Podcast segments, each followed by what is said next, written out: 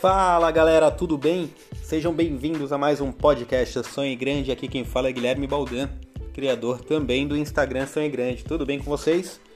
Bom, o tema de hoje é o sucesso da Crocs em 2020. Sabe a Crocs, aquela sandália que ou a pessoa ama ou ela odeia? Bom, o tema hoje é sobre ela, como ela se reinventou em 2020, está tendo números excelentes, as ações estão subindo, enfim, tá tudo prosperando num mundo de pandemia para ela. Bom, vamos lá. É, a Crocs ela, ela é aquela sandália que todo mundo ama ou odeia, né? É, tem gente que acha lindo, tem gente que acha bonito, tem gente que acha que é confortável, tem gente que acha que dá chulé, tem gente que nenhuma das, das coisas mais usa, enfim.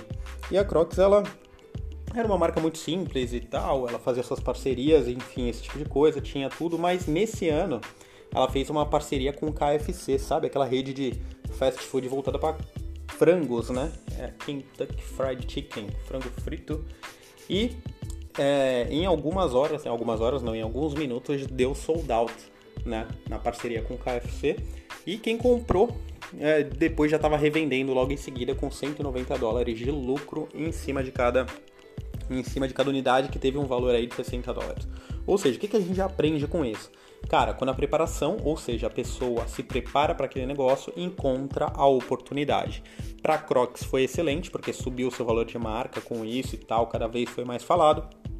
Para a KFC também, e para a pessoa que comprou também, porque prova provavelmente lucrou aí 190 dólares para cima na revenda, né? E aí, cara, o que que acontece? A Crocs também fez algumas parcerias com alguns artistas, rappers e tudo, né? As ações subiram, né, devido às vendas, enfim, o nome sendo falado mais vezes, mas eles tiveram um desafio durante a pandemia que foi a questão da logística. Por quê? A maioria das suas fábricas fica localizada no Vietnã, né? Então, para fazer essa logística durante o momento de pandemia, o país fechado, esse tipo de coisa, é, foi um pouquinho difícil, mas ao mesmo tempo foi fácil, porque a Crocs não exige muito material, né? Não tem muitas partes, como um tênis, né? Que tem cabedal, mesh, não sei o que, cadastro, esse tipo de coisa. Vários tipos de materiais. Então a Crocs é aquele negócio de plástico e, cara, também você não depende de muitos fornecedores. Então é, eles acabaram tendo até uma certa facilidade, mas a dificuldade no transporte, né? E aí, como teve lugar muito, muitos lugares fechados, né? Muitas vendas, muitos comércios fechados de revenda, eles partiram para a estratégia de internet. E aí, para onde é que eles partiram? Para o mercado que já estava reabrindo, que era a China.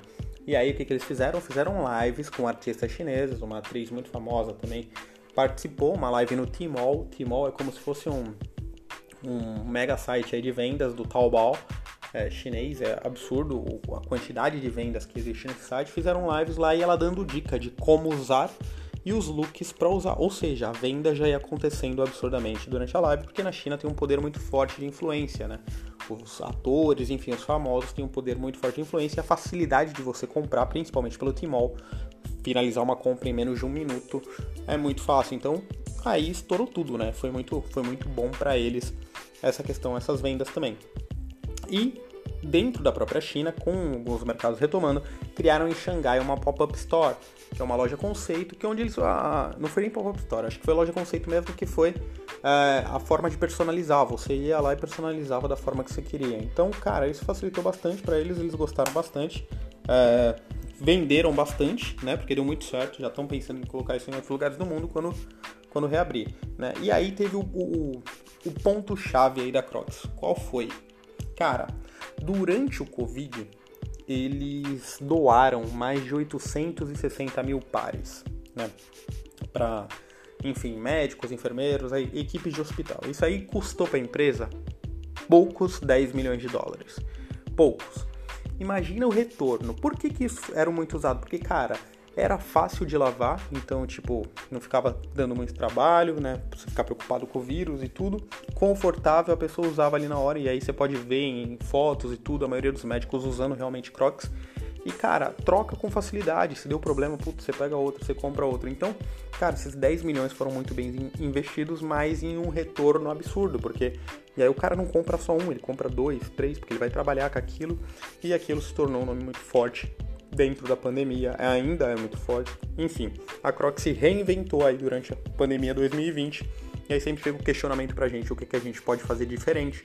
O que, que a gente pode repensar, que mercado a gente pode atuar, que parceria a gente pode fazer para que o nosso produto ou a gente mesmo, de repente a gente faça uma parceria com alguém ou a gente investe na gente mesmo, faz um curso, alguma coisa do tipo, visando melhorar a nossa performance, a nossa vida, a nossa família, enfim, nos próximos anos. Beleza, pessoal?